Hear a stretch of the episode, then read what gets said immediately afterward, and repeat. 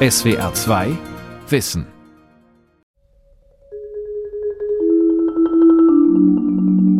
Man muss was lernen und beim Unterricht muss man leise sein.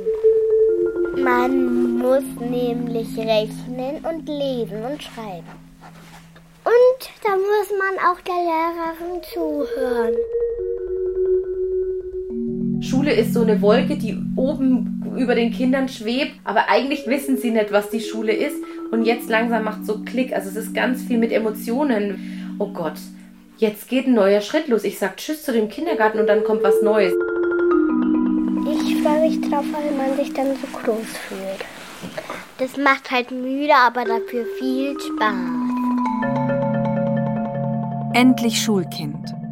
Wie der Übergang vom Kindergarten gelingt. Von Katja Hanke. Wenn ein Kind in die Schule kommt, ist das ein großer Tag. Fast jedes Kind freut sich auf die Schultüte, das Lesen und Schreiben lernen, darauf endlich Schulkind, also groß zu sein. Auch die Eltern fiebern mit und sind stolz auf ihr Kind. Für manche schwingt aber auch etwas Sorge mit vor den Erwartungen der Schule, dem Leistungsdruck und dem Ernst des Lebens, der nun für ihr Kind beginnt. Klar ist, jetzt wird vieles anders. Die Grundschule ist in Deutschland die erste Bildungseinrichtung, die alle Kinder besuchen müssen. Zwar ist es egal, ob die Kinder schon ihren Namen schreiben, rechnen oder ihre Schuhe zubinden können, ein schulischer Erfolg ist aber wahrscheinlicher, wenn sie schon vor der Schule bestimmte Anregungen bekommen haben. Guten Morgen erstmal. Wer weiß denn, welcher Tag heute ist? Die Malie weiß Dienstag. Genau, heute ist Dienstag. Und du darfst heute mal unseren Kalender machen. Gehst du zum Kalender? Morgenkreis in der Vorschulgruppe der Kita am Vogelberg, einem Flachbau am Rand von Bischberg, einem Vorort von Bamberg. 21 Kinder sitzen auf Kissen im Kreis auf dem Boden. Zwischen ihnen Kita-Leiterin Carolina Wolf. Schau mal. Wer kennt denn das Datum? Der Karl? 13. In der Regel bereiten Kitas die Kinder auf die Schule vor, mit speziellen Aktivitäten für Vorschulkinder oder sogar in eigenen Vorschulgruppen wie hier. Der große Gruppenraum hat eine Leseecke, einen Bauteppich, eine Schreib- und eine Bastelecke. Dazwischen Regale mit Büchern und Spielen. Jeder Tag beginnt mit dem Morgenkreis. Zeit zum Ankommen, aber auch um Fertigkeiten zu üben, die in der Schule wichtig sind. Ich muss mich melden, ich muss zuhören, ich muss aber auch in der Großgruppe reden. Es gibt Sachen, die man immer im Morgenkreis macht, genauso wie in der Schule. Wir gucken, welches Datum ist heute, welchen Monat haben wir. Es wird der Tag abgefragt, was ist denn heute eigentlich auf unserem Stundenplan jetzt. Ja, also der Morgenkreis ist eine Lehreinheit. Super. Oh, es hat gerade geklingelt, also müssen wir 21 plus 1 machen. Wie viel haben wir da? 22. Genau, Dass die Kinder im Morgenkreis schon Wesentliches lernen, merken sie gar nicht. So ist es meistens. Die Inhalte sind in Spielen und Aktivitäten verpackt, die den Kindern Spaß machen. Mit ihnen Arbeitsblätter zu bearbeiten, um sie auf die Schule vorzubereiten, davon hält Carolina Wolf nichts. Eine gute Vorschularbeit orientiere sich an den Bedürfnissen der Kinder, sagt sie. Deswegen bin ich ein Befürworter für Vorschule, weil Vorschulkinder müssen sich manchmal messen. Die müssen wirklich ähm, ihre Kraft rauslassen, sich auch mal streiten können, sich vertragen können. Und wenn dann noch kleinere mit dabei sind, müssen sie wieder zurückstecken. Ja, der hat es noch nicht gelernt. Da musst du jetzt aufpassen. Und bei den Vorschulkindern, die sind auf einem Level, jeder in einer anderen Entwicklungsstufe, aber irgendwo schon immer ein bisschen auf einer gleichen Ebene. Oft spielen und lernen sie in Gruppen. Auch das bereitet auf die Schule vor. Miteinander reden, sich mit anderen abstimmen, zusammen Lösungsstrategien entwickeln. Die Aufgaben sollten ihrem Alter entsprechen und sie herausfordern, sagt Carolina Wolf. Grundlegend sei es, ihnen Lust aufs Lernen zu machen. Das gelinge besonders gut mit Projekten. Also wir haben zum Beispiel letztes Jahr gestartet mit Ameisenprojekt, weil die Kinder sehr ähm, auf die Insekten fixiert waren. Ähm, wir haben die gesucht, wir haben selber auch so einen Ameisen, wir haben eine Ameisenkolonie ja, gekauft und haben die in so einem in so einem Glaskasten uns angeguckt. Also war ganz, ganz spannend und das hat man dann gemerkt, das ist aus der Welt der Kinder. Also da hat sich alles draus entwickelt. Kreativität. Wir sind draußen bei den Naturtagen, haben geguckt, wo finden wir die. Die pädagogische Arbeit in der Kita am Vogelberg richtet sich nach dem Bayerischen Bildungs- und Erziehungsplan für Kinder in Tageseinrichtungen bis zur Einschulung. Alle Bundesländer haben mittlerweile solche Vorgaben für frühkindliche Bildung und Erziehung. Sie sind zur Orientierung gedacht. In einigen Bundesländern haben sich Träger von Kindertagesstätten jedoch verpflichtet, diese Pläne umzusetzen. Alle Länder legen großen Wert auf sogenannte Basiskompetenzen, also persönliche, soziale, kognitive und körperbezogene Fähigkeiten der Kinder. Hinzu kommen bestimmte Bildungsbereiche wie Sprache, Mathematik, Natur, Kunst oder Medien, in denen die Kinder schon Wissen erwerben sollen. Besonders wichtig ist die Sprachbildung in Kitas. Denn für einen erfolgreichen Bildungsweg sind gute sprachliche Fähigkeiten unbedingt nötig. Und zwar von Anfang an. Und das ist seit über 20, 25 Jahren national und international sehr, sehr gut belegt, dass die sogenannte phonologische Bewusstheit hochbedeutsam ist für das Erlernen von Lesen, Schreiben und Rechtschreiben. Gisela Kammermeier ist Professorin für Pädagogik der frühen Kindheit an der Universität Koblenz-Landau. Sie forscht zur Sprachförderung in Kitas. Und was bedeutet jetzt phonologische Bewusstheit? Da geht es darum, dass die Kinder reimen können. Haus, Maus, Laus. Äh, morgens früh um sechs kommt die kleine Hex die Gedichte, die Lieder, alles, was sich reimt. Das ist äh, etwas ganz Bedeutsames, wenn in der Kita viel mit Reimen gemacht wird. Wenn die Eltern den Kindern vorlesen, Bilderbücher mit Reimen, wenn sie mit Kindern singen, dann werden Kinder nebenbei, beiläufig das erlernen. Und dann sind sie gut gerüstet für die Schule. Durch das Reimen erleben die Kinder die lautliche Struktur der Sprache. Auch Silben zu klatschen gehört dazu. Li rum, la rum, Löffel, Stiel. Und das kann man alles klatschen. Ne, wenn man solche Spiele macht, wo die Kinder eben erkennen, dass Wörter aus Silben bestehen. Dann geht es um Anlaute hören. Ich heiße Elli, das beginnt mit I. Mama beginnt mit M. Denn äh, das Wichtige für den Schriftspracherwerb ist, dass die Kinder Laute und Buchstaben in Verbindung bringen können. Und je mehr sie genau hinhören, aus welchen Lauten die Wörter bestehen, desto eher werden sie auch mit Lesen, Schreiben und Rechtschreiben erfolgreich sein. Eins, zwei, drei, vier, fünf, sechs. Die Gotteszahl. Dass Kinder schon ein wenig zählen können, ist ebenfalls bedeutsam für den späteren Erfolg in der Schule, sagt Gisela Kammermeier.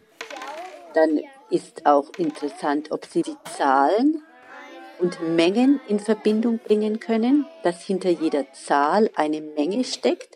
Das ist die ganz entscheidende Erkenntnis, die Kinder gewinnen müssen, damit sie dann im weiteren mathematischen Lernprozess auch erfolgreich sind. Die meisten Kinder lernen das schon vor der Schule, nebenbei, beim Spielen in der Kita oder zu Hause. Beispielsweise, wenn Sie im Kaufladen spielen, wenn Sie mit den Eltern beim Einkaufen sind, wenn Sie beim Tischdecken zählen, ein Teller und der zweite Teller und der dritte Teller und zu jedem dann die Gabel und das Messer, dass immer eins dazukommt. Diese eins zu eins Zuordnung, das ist etwas ganz Zentrales. Oder dass Kinder etwas wiegen und etwas abmessen und wer ist größer, wer ist kleiner. Und Kinder lernen es, je mehr sie Gelegenheit haben, sich im Alltag mit solchen Situationen auseinanderzusetzen. Können Sie diese Wissenslücken in der ersten Klasse nicht schließen, kann sich das Problem von Jahr zu Jahr vergrößern, bis die Kinder in Mathematik gar nicht mehr mitkommen. 25 Prozent der deutschen Viertklässler zeigten in der internationalen TIMSS-Studie 2019 nur rudimentäre Mathekenntnisse. Fachleute nehmen an, dass den meisten die Grundlagen fehlen. Die müssen nur fünf. Ich kann nur fünf ausrechnen. Die Vorschulkinder in Bischberg spielen seit einiger Zeit begeistert Halligalli. Ein Spiel, das hervorragend auf den Mathematikunterricht vorbereitet. Das macht man dann so am Ende des Jahres, weil das ist ganz viel mit Strategie. Also das ist ein Strategiespiel und jeder hat seine Karten und dann geht es ja um Menge. Also es muss ja immer fünf Früchte, die zusammenpassen. Also es ist eigentlich schon Mathematik, zwei und drei. Oder es ist gleich die fünf. Oder es sind nur lauter ein Bananen, beispielsweise, die dann fünf ergeben. Gerade spielen ein Junge und ein Mädchen. Vier andere Kinder schauen zu. Die zwei haben eine Klingel wie an einer Hotelrezeption und jeder einen Stapel Karten vor sich. Darauf verschiedene Obstsorten in unterschiedlicher Anzahl, von 1 bis 5. Hallo, wie viel liegen denn hier? 2 und 3 ist 5. Also, da hätte der klopfen müssen. Neben dem mathematischen Training enthalte das Spiel noch andere wertvolle Lernerfahrungen, so Erzieherin Carolina Wolf. Also so ein banales Spiel hat Teamwork, Verständnis, aber auch sich mal groß fühlen, gewinnen aber auch verlieren. Frustrationstoleranz, ich schaff's nicht, weil die anderen sind besser, aber es ist egal, ich mach weiter. In der Vorschularbeit der Kita gehe es besonders darum, die Persönlichkeit der Kinder zu stärken. Sie sollen Selbstbewusstsein bekommen, selbstständiger werden und lernen, Strategien zu entwickeln, wie sie Probleme lösen können. In der Forschung hat sich die Impulskontrolle als besonders bedeutsam herausgestellt, sagt Gisela Kammermeier von der Universität Landau-Koblenz dass Kinder ihre Emotionen regulieren können und ihre Impulse steuern können, dass sie zum Beispiel warten können. Das ist eine große Herausforderung für Kinder, aber man weiß eben heute, dass Kinder, die das können, die ihre Bedürfnisse aufschieben können, dass sie eben nicht sofort erfüllt werden, dass das die Kinder sind, die tatsächlich auch in der Schule und im Leben erfolgreicher sind. Auch das Arbeitsgedächtnis und die kognitive Flexibilität spielen beim Schulerfolg eine wichtige Rolle. Also ob Kinder kurzfristig etwas im Gedächtnis behalten und etwas Neues schnell umsetzen können. Das Allerwichtigste sind jedoch ausführliche Gespräche. Sie bereiten die Kinder generell am besten auf die Schule vor.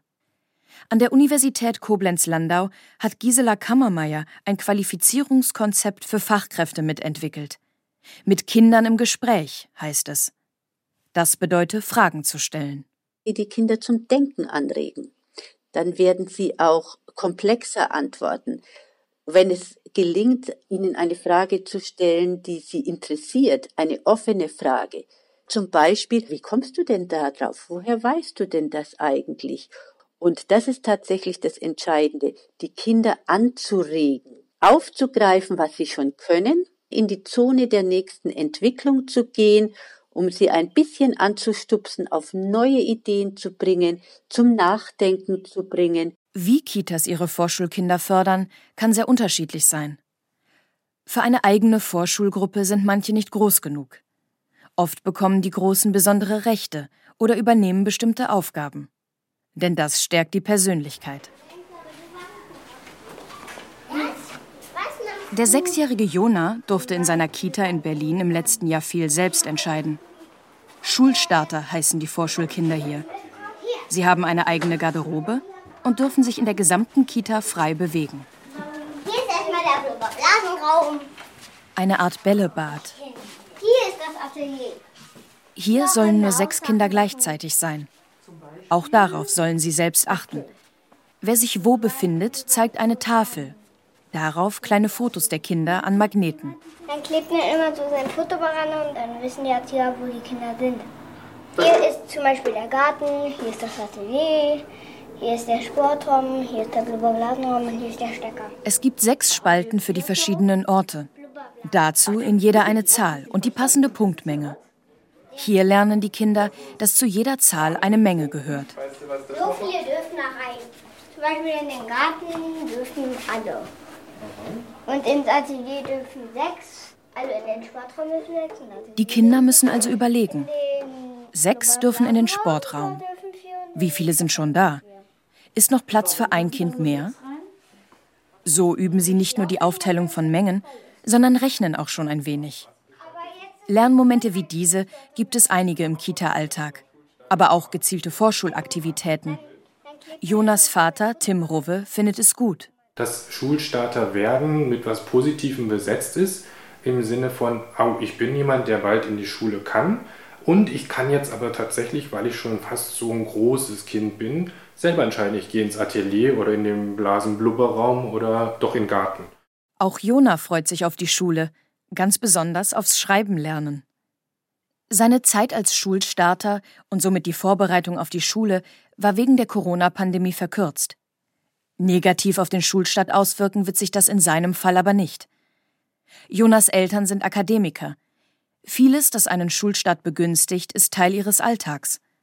Sie sprechen und diskutieren viel mit den Kindern, spielen oft Würfel- und Strategiespiele, lesen ihnen vor, gehen zusammen einkaufen und begrenzen die Zeit am Tablet und Smartphone. Allein diese Dinge sorgen dafür, dass Jona gut auf die Schule vorbereitet ist.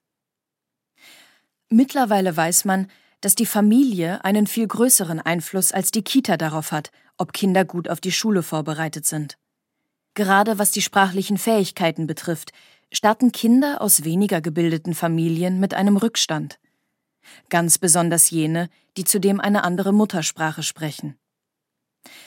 Eine umfangreiche Studie aus den USA fand 2003 heraus, in den ersten vier Lebensjahren, in denen sich die Sprache eines Kindes entwickelt, hören Kinder aus weniger gebildeten Familien nur etwa ein Drittel der Wortmenge, die auf Gleichaltrige in Akademikerfamilien einprasselt. Mit drei Jahren ist ihr Wortschatz nur halb so groß wie der von Kindern aus höheren Schichten. Können Kitas so eine Kluft ausgleichen? Es kommt ganz darauf an, sagt Gisela Kammermeier von der Universität Koblenz-Landau. Also grundsätzlich ist ja das das Ziel, dass gerade die Kinder, die äh, wenig Anregung von zu Hause bekommen, warum auch immer, dass die möglichst früh in die Kita kommen, damit die Kita sozusagen wirken kann, äh, um das zu kompensieren. Und was wir aber wissen ist, dass eine längere Dauer des Kindergartenbesuchs sich positiv auf den Lern- und Schulerfolg auswirkt und natürlich vor allem, wenn die Qualität in der Kita hoch ist. Allerdings sei die Qualität der Kitas in Deutschland nur durchschnittlich. Und es sei zudem wahrscheinlich, dass Kinder, die wenig von zu Hause mitbringen, in schlecht ausgestattete Kitas gehen. Allerdings macht sich eine Förderung außerhalb der Familie überhaupt erst nach zwei Jahren Kita-Besuch bemerkbar. Auch das haben Studien ergeben. Hier liegt ein Problem der frühen Bildungsungleichheit. Nur selten besuchen Nicht-Akademiker-Kinder schon in ihren ersten Jahren eine Kita. Das bedeutet, einige Kinder hängen schon bei der Einschulung zurück. Dieser Rückstand zieht sich durch die gesamte Bildungslaufbahn, sagt Anja Seifert, Professorin am Institut für Kindheits- und Schulpädagogik der Justus-Liebig-Universität Gießen. Wir haben beispielsweise ähm, langzeitliche Untersuchungen wie die BIX-Studie aus Bamberg oder die EPI-Studie aus England, wo Kinder in großen Kohorten über lange Zeit mit ihren Familien und mit ihrem Bildungsverlauf untersucht wurden. Und das Fazit ist letzten Endes, wer hat, dem wird gegeben. Also wenn ein Kind schon sehr viel mitbringt, von zu Hause und kommt in einen guten Kindergarten, wird dieses Kind äh, davon profitieren und äh, wird auch in der Schule weiter davon profitieren. Und umgekehrt, wenn ich wenig Kapital an dieser Stelle von zu Hause, Bildungskapital äh, von zu Hause mitbringe und bin in einem Kindergarten, wo auch die Ressourcen fehlen, Gruppen zu groß sind, zu viele Kinder, die Deutsch als Zweit- und Fremdsprache haben, mit äh, einer schlechteren Anregungsqualität, dann werden diese Kinder nicht gefördert, sondern letzten Endes abgebremst und ausgebremst. Gerade Kitas in Gegenden, wo Kinder in der Familie wenig Anregung bekommen, müssten viel besser ausgestattet sein und eine exzellente Sprachförderung anbieten und eben keine Sprachförderung, wo jemand reinkommt und dann die Kinder aus dem Spielprozess rausreißt und sagt, du kommst mal bitte raus, 20 Minuten Sprachförderung, ja, sondern eine Sprachförderung, die integriert ist in die Anregungsqualität, in die Bildungsarbeit und die sich dann als durchgängige Sprachbildung fortsetzt und nicht irgendwie limitiert ist auf äh, einige Stunden, auch unter Berücksichtigung dessen, dass viele Kinder eben andere Herkunftssprachen haben, was ja aber eigentlich eine tolle Ressource ist, ein tolles Kapital, wo wir häufig schon mit diesem sorgenvollen, defizitorientierten Blick auf die Kinder schauen. Überhaupt sei das deutsche Bildungssystem sehr monolingual ausgelegt, so Seifert, und entspreche eher der Lebenswelt von Kindern, die mit Deutsch als Muttersprache aufwachsen und auch sprachlich gefördert werden. Die ständig wiederkehrende Debatte Kinder mit vermeintlichen Defiziten erst später einzuschulen, würde Anja Seifert gern ein für alle Mal beendet sehen. Und in vielen äh, Städten, ob das jetzt Berlin, Köln, Hamburg, äh, München ist, nicht nur in den Großstädten haben wir viele Kinder mit einem sogenannten Migrationshintergrund. Auch in kleineren Städten wie Heilbronn sind das über 75 Prozent der unter Dreijährigen. Wenn wir viele Kinder haben, die Deutsch als Zweit- und Fremdsprache lernen, dann können wir nicht sagen, Kinder alle nochmal zurück, bis eure Bildungssprache den Stand hat, ja, sondern sagen, okay, das sind jetzt unsere Kinder. Wie gehen wir damit um? Dann müssten die Schulen diese Kinder konsequent unterstützen. Mit multiprofessionellen Teams und einer fortlaufenden Sprachförderung.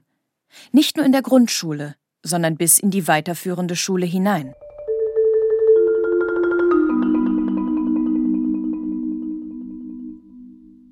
Vor noch nicht allzu langer Zeit mussten Kinder eine bestimmte Größe und ein gewisses Gewicht haben, um überhaupt eingeschult zu werden.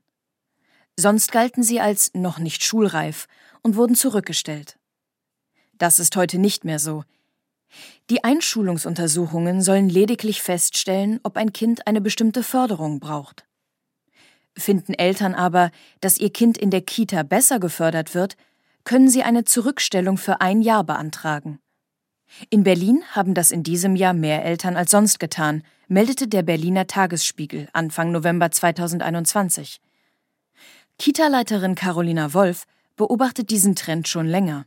Da zeichnet sich jetzt auch mit den Jahren ab, ich gebe meinem Kind lieber noch ein Kindergartenjahr, weil ich dann weiß, was in der Schule auf das Kind zukommt. Also das würde ich sagen, ist jetzt so seit drei Jahren erkennbar, dieses, wie wichtig der Kindergarten ist. Manchmal empfiehlt sie die spätere Einschulung auch, sagt sie, und bespricht es mit den Eltern, die im beschaulichen Bischberg mit seinen Einfamilienhäusern fast alle zur Mittelschicht gehören. Der enge Austausch mit den Eltern sei gerade in der Vorschulgruppe wichtig. Zum Beispiel, wenn es darum geht, wie sie ihre Kinder am besten auf die Schule vorbereiten können. Ist die gute Vorbereitung, ich setze mich jeden Tag hin und mache einen Arbeitsplatz? Oder ist wirklich die gute Vorbereitung, wir backen Kuchen, wo ich Mengenverständnis dabei habe, wo ich Wiegen habe, wo ich ähm, Teamwork habe? Also ich glaube, da ist so der Trend jetzt auch eher dahin gekommen, vielleicht auch Corona-bedingt, dass es mehr ist, wir als Familie. Und da geht es auch wieder eher um die Selbstständigkeit. Überlegt euch mal, wer macht den Teller, wer macht das Besteck, ich die Gläser brauchen wir noch und dann schenkt man noch ein. Dass die Kinder bestimmte Aufträge erledigen, ist auch im Kita-Alltag üblich. Zum Beispiel den Frühstückstisch decken.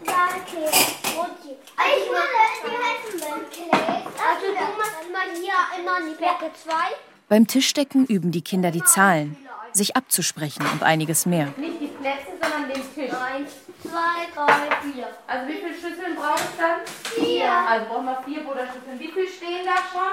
Zwei. Wie viele fehlen da noch? Eins. Wie die Kinder letztendlich in der Schule zurechtkommen und woran es vielleicht hapert, erfahren Carolina Wolf und ihre Kolleginnen direkt von den Lehrkräften.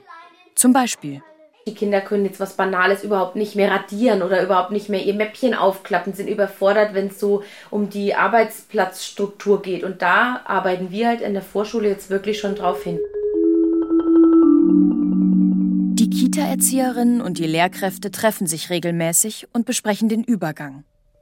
Auch das erleichtere viel. Vor kurzem haben die Kinder die Schule besucht. Das war aufregend. Wir haben in der Turnhalle Feuerwasserblitz gespielt. Wir haben uns den Schulhof angeschaut und haben da ein bisschen geklettert. Die Großen haben uns eine Geschichte vorgelesen. Wie wertvoll es ist, wenn Kita und Schule eng zusammenarbeiten, zeigen die Bildungshäuser für drei bis zehnjährige. Ein Projekt, das an verschiedenen Standorten in Baden-Württemberg seit über zehn Jahren läuft. Kindergarten- und Grundschulkinder spielen und lernen dort zusammen, angeleitet von Lehrkräften und Erziehern. Begleitende Studien haben belegt, dass alle Kinder dadurch gewinnen. Die Jüngeren sind so besser auf die Schule vorbereitet, und den Älteren fallen die ersten Jahre in der Grundschule leichter. Anja Seifert von der Universität Gießen findet, dass die Bildungshäuser eine hervorragende Methode sind, den Übergang erfolgreich zu gestalten.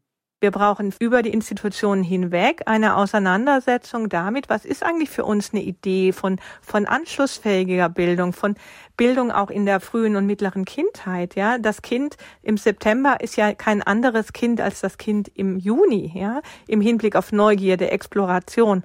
Und gleichzeitig wissen wir aber, dass mit dem Schulanfang, mit jedem Schuljahr mehr, das Fragen der Kinder nachlässt.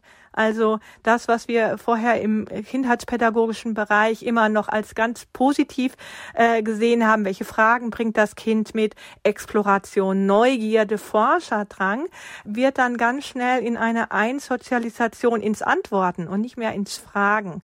Grundschulen sollten mehr wie Kitas arbeiten, sagt sie.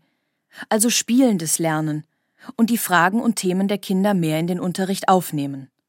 Einige Schulen tun das bereits. Je wie Jacke, Hü wie Hut, wie Baum, das geht recht gut. G wie Gabel. Jona aus Berlin ist mittlerweile mehrere Wochen in der Schule. Nach den ersten euphorischen Tagen sei es doch etwas schwierig gewesen, sagt Vater Tim Rove. Das viele Sitzen und die viel zu kurzen Spielpausen haben ihn nach einer Woche die Kita vermissen lassen. Doch ja, nach zwei Wochen, nach drei Wochen hat er sich an den Rhythmus gewöhnt und hat auch wirklich die Freude, die er vorher schon ansatzweise hatte, jetzt noch wirklich vertieft mit Buchstaben und Zahlen sich zu beschäftigen. Und zum Schluss, das ist doch klar, folgen I und E und A. Geholfen habe Jona, dass zwei Freunde aus der Kita in seiner Klasse sind und dass der Erstklässler eine Schulpatin aus der fünften Klasse an die Seite bekam. Außerdem habe er sich als Vater in dieser Zeit viel um Jona gekümmert und viel mit ihm geredet. Und was ist jetzt, was denkst du, was ist am meisten anders, jetzt seitdem du in der Schule bist? Dass man nicht spielen kann, wann man will. Oder dass man immer Unterricht hat.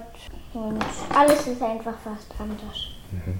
Aber ist es gut oder ist es doof? Wie ist es, dass ihr, ja?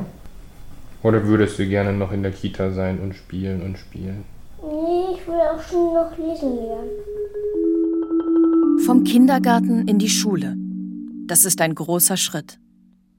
Kindergärten und Eltern können die Jungen und Mädchen dabei unterstützen und zum Beispiel möglichst oft mit ihnen ausführlich über Dinge sprechen, die sie interessieren, Würfel- und Strategiespiele spielen und ihre Selbstständigkeit fördern.